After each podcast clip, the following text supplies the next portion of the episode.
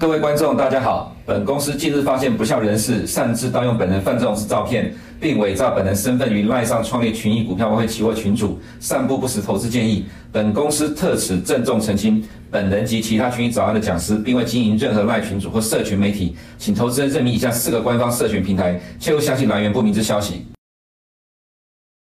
欢迎收看群益早安，今天是七月五号了哈啊。今天我们档案的呃这个日期没有改到，这还是留在七月一号。那么这是七月五号的内容哈。我们先看一下今天的焦点啊。那今天我们的标题有提到说，呃，跌了半年，美股到底跌完了没？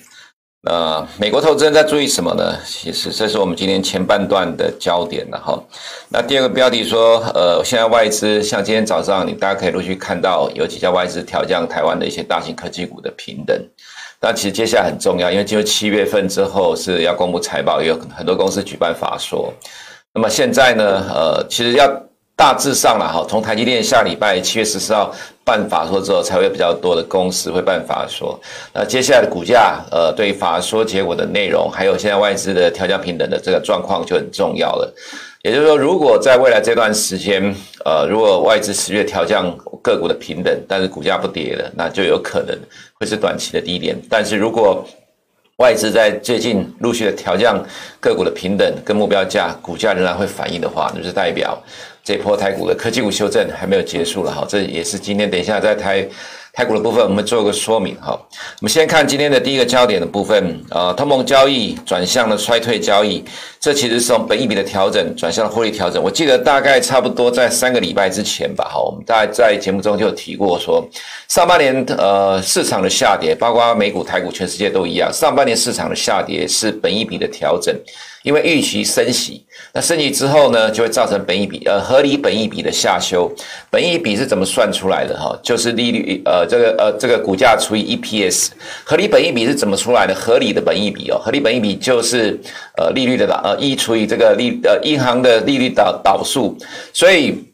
利率越高，合理的本益比越低。它其实是你投资呃放在银行的定定存的机呃这个利息机会成本啊。意思就是说，指的就是说，如果你的钱要放在银行的话，你一年要用多少的回报去换取在投资股票一年的收入？所以这个是合理本益比呃去怎么评估算出来？所以本呃这个利率越低的话，本益比越高；利率越高的话，合理本益比越低。那么在呃今年这个状况来看呢，其实美国会快速大量的升息，那大量升息自然市场的合理本益比。就会下降，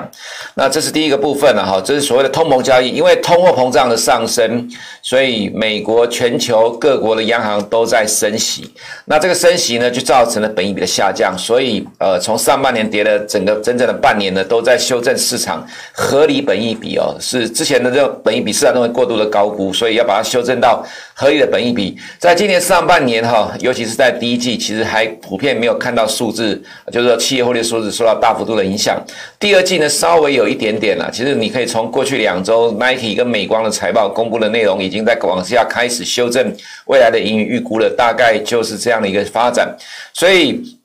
呃，进入了现在这个阶段呢，就是所谓的衰退交易，也就是说上半年跌了整年呢，都在修正市场合理的本益比。到了下半年开始要公布财报，以及你会看到很多公司的法说会展，对于未来展望都是不好。比如说，呃，你看到上礼拜的美光的财报，对第三季的展望，它的营收 QOQ 是跌了十六个 percent，所以美光的股价也下跌。接接下来呢，公布财报重点不已经不在第二季了，而是在第三季的展望如何哈。所以第三季未来是获利的调整。那么这样的看法呢，当然呃，我们这里有一个这个 Michael Burry 的贴文呃，这个推文了哈。这个其实是上个礼拜呃七呃美国时间七月一号 Michael Burry 所提到，Michael Burry 就是呃大卖空里面第一个放空美股，在二零零二零零五年开始买进呃放呃开始放空这房地产的债券啊。在这里面提到说，在今年的上半年呢，S M P 五百下跌大概二十五到二十六 percent，纳斯达跌了三十到三十 percent。这理由是因为 multiple compression，multiple 就是本益比的意思了哈。接下来 earning compression 就是获利的调整，所以呢，美股才跌一半而已。那我在这里呢，我当然不敢说美股是不是已经跌了一半了，因为这是 Michael Burry 的看法，我们只引用他的看法。所以意思指的是说，上半年呢是本益比的调整，下半年是获利的调整，这个仍然还是进行式。那我们再举个例子了哈，刚好今天早上。我们也看到有媒体在报道说，外资券商调降了联咏的这个目标价。那我这里没有写这个新调降的目标价了哈。我们说，呃，联咏举个例子啊，联咏今年的 EPS 大概是六十点六，这其实已经较之前最乐观的往下修正，大幅度的修正的哈。那么在今年股价最高点的时候是六百三十五点七，那么当时的本益比是十点五倍，获利大幅度的成长，其实本益比只有十点五倍，真的很可怜。那么现在的。昨天的股价来看呢，哈，如果用今年 EPS，呃，本益比是四点九倍，四点九倍很低了，那这里是不是买点呢？呃，我个人觉得可能是呃，至少法人不会觉得是了哈。原因在呢，二零二三的 EPS 其实现在已经被下修到四十八点七了。其实我看了一下早上这个呃外资报告内容，其实未来的 EPS 还有持续在陆续被往下修正的空间。也就是说，如果未来 EPS 继续往下修，跌到四十八点七以下，甚至跌到四十好了，那么如果你用二零二三年的本 EPS 来算本益比，其实是比现在的本益比还要来更高。现在本益比是六点一倍，明年的 EPS 如果明年 EPS 继续往下修的话，未来本益比会更高。所以可能会继续的股价呃受到影响，修正到市场可能认为的合理的五倍的本益比，你不要怀疑了哈，这就是未来的 EPS 不断的下修，也是我们在节目中常常提到的本益比的陷阱。你现在看本益比很低了，但其实现在的本益比是未来的高本益比，因为未来的获利会持续的下修。那么再来就是上周有提到的 FactSet 预估 S&P 五百的第二季的企业获利成长四点三 percent。接下来就是要看进入美国的财报周之，财报季之后下礼拜了哈，是否会被陆续的下修获利？那如果是的话，那其实美股状况还是比较糟了哈。我想可能投资人。这样来判定美股到底是不是已经呃反映完的所有利空了，你就很清楚明了了哈。再来就是一个比较有趣的主题啦，这其实在上周我大概有提过了哈。不过因为在周末还有礼拜一哈，我们也花了很多时间来看市场上各方面的一个看法，尤其是本本呃本地台湾的部分，我们看到很多所谓的市场大师、专家、国师等等，都提到了一个同样的重点，就是原物料近期的大跌，所以通膨预期下滑，美国的六。月的 CPI 一定会比五月下滑。其实我上周大概有提到说，这真的是这样子吗？那么今天早上我在秀这个截图了哈。那上周我秀的时候，其实只有 CPI 的月增率，没有年增率。那么到今天早上呢？呃，当年增率也有了啊，CPI 的月增率预期是一点一，比上礼拜我秀的时候一点零还要再增加零点一个 percent。现在到目前为止，已经有八家的机构提供了预估，那么这预估的中位数是成长一点一，我看里面有成长一点二到一点三的。CPI 的月增呃年增率的话呢，预估是八点八 percent，较前期的五月八点六再创新高了哈。现在有三家的机构提供了预估，预估中位数是八点八 percent。随着时间越接近下个礼拜。三公布之前，提供预估的券呃机构会越来越多，到时候这个预估的这个数字还会有变动，不过我个人觉得不会差太多了哈。那为什么原物料价格大幅度的下滑，可是 CPI 还在往上创新高，尤其重点在月增率啊。我想可能很多人觉得莫名其妙了，没有错。呃，其实我们在节目中常常讲一句话，美国人的数字，美国人自己估的最准。犹记得在一个多月以前吧，我记得印象中看到媒体说，在台湾市场的共识是美国的 CPI 年底会跌到大概四点五 percent 左右。Sorry，美国投资人在反映 CPI 不看台湾市场估计的共识，是看自己市场预估出来的数据是什么样情况了哈。所以呃，市场都认为呃，在下礼拜三公布的 CPI 会比呃这个五月下滑，但是如果出来数据是这样的话，会怎么办？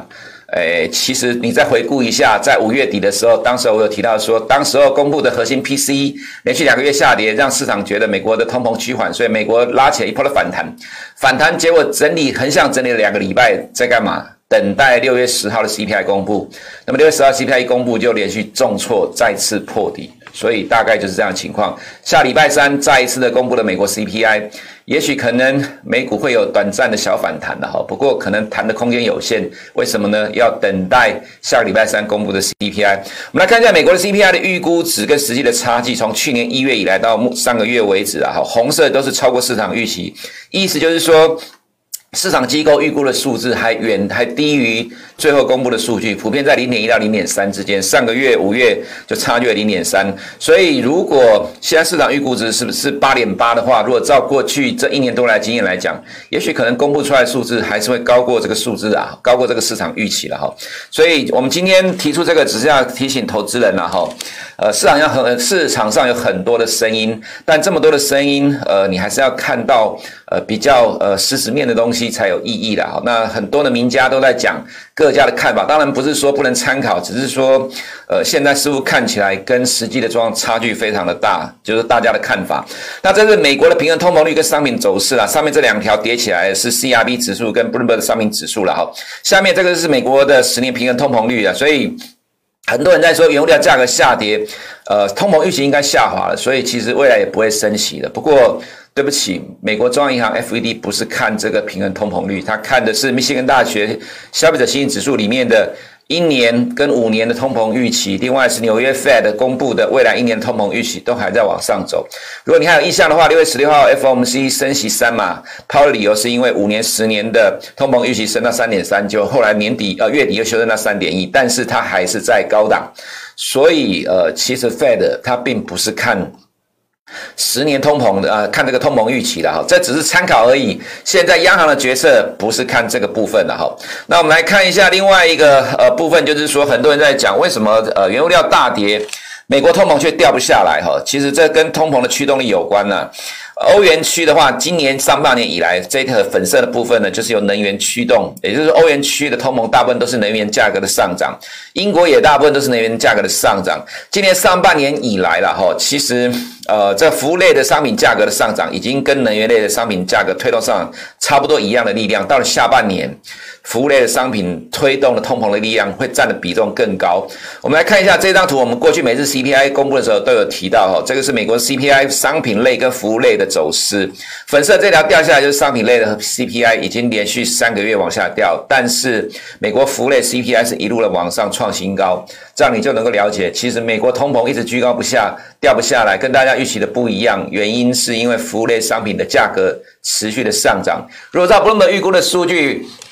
租金类、房租类要到明年第一季才会见顶的话，那么美国的 CPI 可能会呃让大家失望，意思就是说不会在这一个呃上个月就见到高点了，可能要到今年年底才会慢慢的掉下来了哈。那这个图我们几乎每天在秀，投资人自己看就好。即使我们每天秀，其实市场大部分投资人还是不知道，呃，这是可能比较接近最真实的状况了哈。再来就是本日的焦点，Bloomberg 呢把。美国第二季 GDP 从二点五 percent 下修到一个 percent，JP Morgan 把美国第二季的 GDP 从二点五下修到一个 percent，Bloomberg 跟 JP Morgan 的看法是一一样的。那么 JP Morgan 把第三季的 GDP 从两个 percent 下修到一个 percent，提出这个呢，再呃对照一下这个亚特兰大 GDP Now 的模型呢，上礼拜我们所看到的话，估计第二季是负一个 percent，到今天早上已经变成负两个 percent 了，这差距非常的大。我比较相信这里了哈，因为。你可以看一下这里面是 Bloomberg 预估的模型的修正了哈。对于第二季的预估，第一季为什么会大幅度的衰退负一点六？其实是因为贸易逆差的关系。如果扣掉贸易逆差的话，其实是成长的，也就是说第一季是成长一点六。那么第二季的话呢，呃，这贸易逆差反而变成正的零点七，因为缩小了。那重点在于哈，另外一个你可以看到消费的部分，第一季成长一点二 percent，支撑了美国大部分的 GDP。另外一个呢，你再看到第二季它只有进呃零售销售还能够零。还能够成长成长零点七个 percent，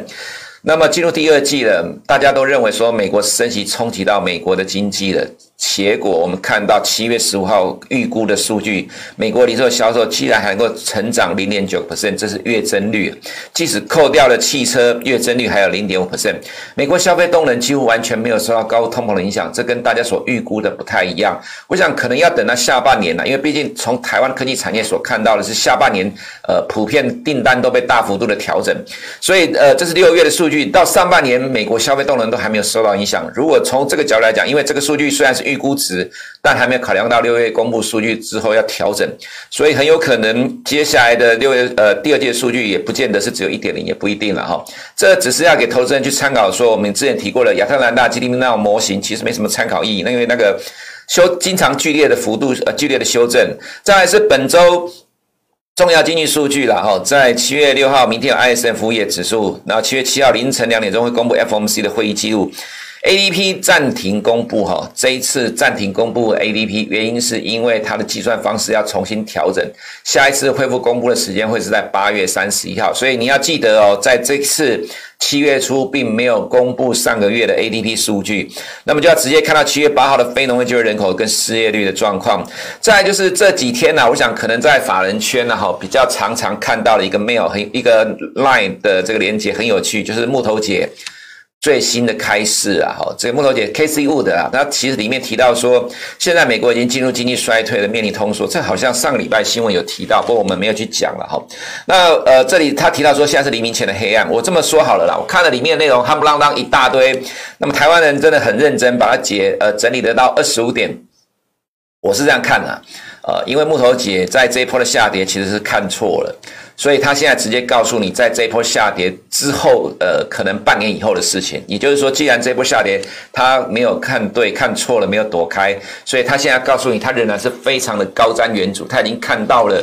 二零二二不是二零二三年第一季甚至第二季以后的状况，它意思就是说，未来呃现在美国经济已经进入衰退了，所以未来会因呃变成由衰退所造成的景气景气下滑而这引发的通货紧缩，所以呢现在开始要买通缩交易，所以为什么我们在看到利率期货反映的是明年第二季呃第一季是见高点，第二季之后或第三季很可能就降息，它指的意思就是明年下半年美国会开始降息，所以要去买这个降息的行情，意思是这样。这样子啦，不过呃，我们认为了哈，七月还会升息，九月还会升息，至少先过这两个月再说吧。再是 ECB 的官员说，九月之后可能会有更多的升息，但是欧元没有涨，原因是因为欧洲天然气再创破断新高，就会冲击欧洲的经济了哈。再就是拜登本周接近取消部分对中国的关税，可能启动补贴行为的调查。那么中国国家开发银行。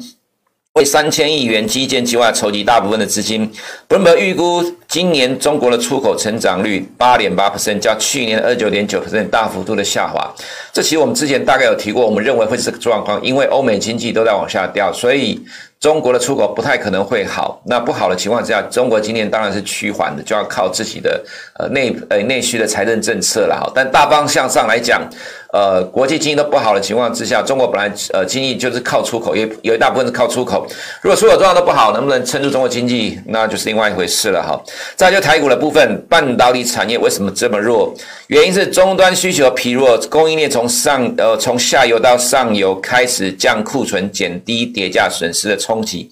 库存太多堆翻的呃堆满的仓库，卖不出去，会有价跌价损失，就会冲击到毛利率。你要回忆一下哈，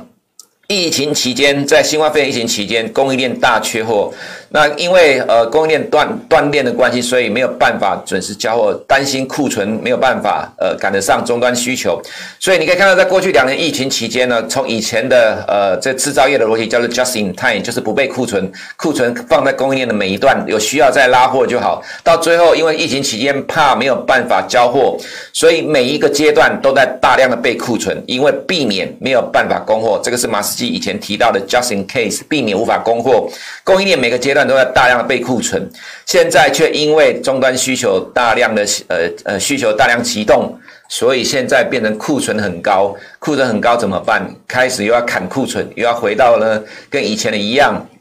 不要再建降呃建立库存的了哈。那现在情况就是上游的库存暴增，下游的库存需呃下游终端需求急动，就产生这样的一个结果。我们来看一下，昨天我们研究员有提到了几家公司的呃这个成品的库存，财报上存成品库存到第一季了哈。那我们换个另外一个角度来看呢，就是用存货周转天数来看，用两家公司就好了。其实你有兴趣的话，你可以去做一下资料了哈。其实科技产业的。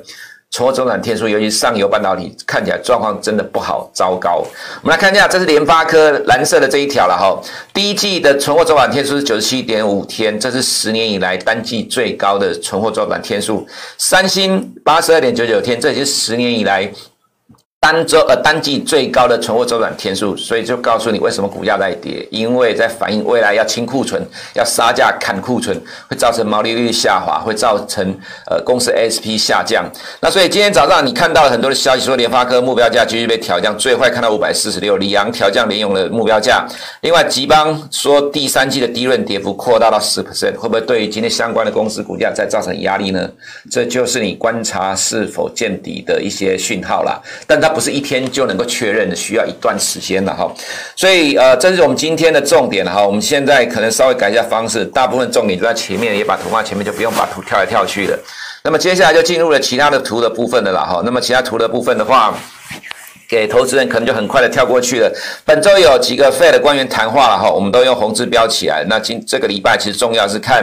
呃礼拜四凌晨的会议记录。那利率期货的预测呢？呃，二零二三年就是呃这条黄色的呢，现在两百七十九基点，意思就是明年的利率年底会到三点零个 percent，今年年底是三点五，明年会到三点零，这市场认为会降零点五个 percent。那么这个跟市场之前预估的差不多一样哈。那么七月升三码几率高。升九月升两码几率最高，十一月升一码，十二月升一码，都跟之前市场预估的差不多一样。两年公债殖利率近期的下跌，是因为经济衰退的预期笼罩市场，这就所谓的衰退交易，就是我们刚才第一个焦点所提到的。十年债也是一样哈，跌破了五十天均线，两年债也跌到五十天均线。不过我们看到德国的十年公债殖率今天在跌到五十天均线之后，大幅度的反弹八个 percent。很有可能美国的债券殖利率，呃，可能也会开始跟进反弹，因为刚好美股休市了哈，所以德国先谈了，就很有可能美国也会跟着谈。美国的汽油价格呢，呃，近期是有跌下来了哈，六月的月增率是三点六六 percent，年增率是五十五点零四 percent。那么拜登说要求加油站立即降价，这个好像川普的口气哈。不过美国的汽油商呢都回应川普了，叫他去读经济学吧。其实坦白讲，进入美国夏天又有一个旺季，呃，美国汽油的价格其实是还有可能再继续往上走的哈。原油有反弹呐，呃，一样我们算了一下，月增率是负五点五 percent，年增率是七十五点四。油价上涨会反映在 CPI 里面，大概要三个月的时间。呃，另外一个是。呃，这个食物的部分啊，食物的部分反映在呃 CPI 里面，大概也是三到六个月的时间，而且不要忘记，通常食物会有价格僵固性。你看台湾的状况就知道了，每一波的呃黄小玉的价格上涨，这些呃农产品的原料价格上涨，反映到价格上涨之后，未来跌下去，台湾的这些食品价格几乎都没有跌过，食品价格就是长期上涨的了。好，另外我们看欧洲天然气哈，美国停工，还有挪威的罢工，俄国断供，天然气的疑虑升高。欧洲天然气再涨十点二六 percent，你要小心这个新的变数对于欧洲经济的冲击哈，这可能会是未来欧美股市的另外一个大的麻烦。那么再来看到铜的部分也是一样，这也是衰退交易了哈。美元指数其实避险也是经济衰退的交易。那么欧元的话就变成呃，因为德国断供天然气，德国、俄国断供天然气，德国经济濒临衰退，就产生了呃近期的压力了。那么德国股市呃昨天。小跌了哈，不过我们认为接下来就要密切观察这个天然气对德国经济的影响状况。现在目前的亚洲盘美股期货虽然在反弹，不过我们个人认为，这要等待礼拜五的非农就业人口跟下礼拜的 CPI。礼拜五的非农就业人口数据预期是二十七万人，如果符合预期的话，它对于市场是不利，对股市是不利的，因为市场认为这数据还是不错，而且失业率维持在三点六的话，那 Fed 就有必要被迫在七月二十一号呢升息三码，所以这个数据。如果符合市场预期，那对股市是不利的。所以今天是礼拜二的，礼拜五其实还有三个交易日。所以我们认为，其实美股其美股其实反弹空间也有限了哈。那么回到呃，另外是我们看到 SAX 是持续破底，这在三几个指数里面是最压力最大的，就是这样基本面的问题。那么外资在亚洲的动态的部分呢，港股昨天是小幅的震荡啊，我们也认为说，呃，经过上涨之后拉回测试呃这个颈线了哈。不过中期的趋势呃看法上还是比较正面乐观的哈。那么 A 股的状况，呃，外资还是蛮热呃热衷去买进 A 股的，毕竟认为 A 股的位阶低，呃，相对的也比较便宜。那么 A 五十是现在跟 A 跟这个其他的指数呢，像创业板是现在亚洲市场里面最强的指数。我们还是维持原来看法了哈，有机会拉回的话，你就要做出对你有有利的选择。那么在台股的部分，呃，我们前面花了一段时间来解读，你可以看一下另外一个状况。昨天南电营收。呃，一度让指数呃，个个股涨了三到五趴吧。不过收盘只有平盘，因为挡不住市场的力量了哈。因为半台积电跌了那么多，整个半导体股都受到影响，这就是你观察强弱的关键之一啦。那加权指数呃，虽然说。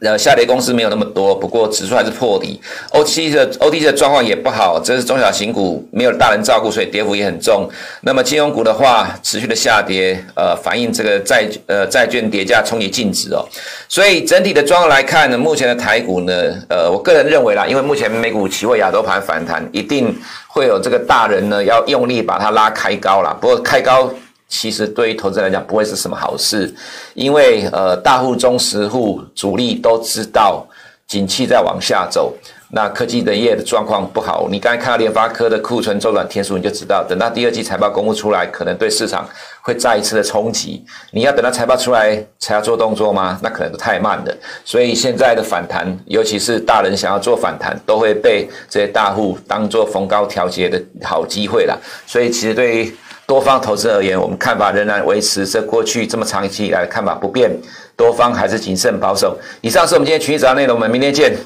如果你不想错过最新市场动态，记得开启小铃铛并按下订阅。此外，我们在脸书、YouTube 以及 Podcast 都有丰富的影片内容，千万不要错过。每日全球财经事件深度解说，尽在群益与你分享。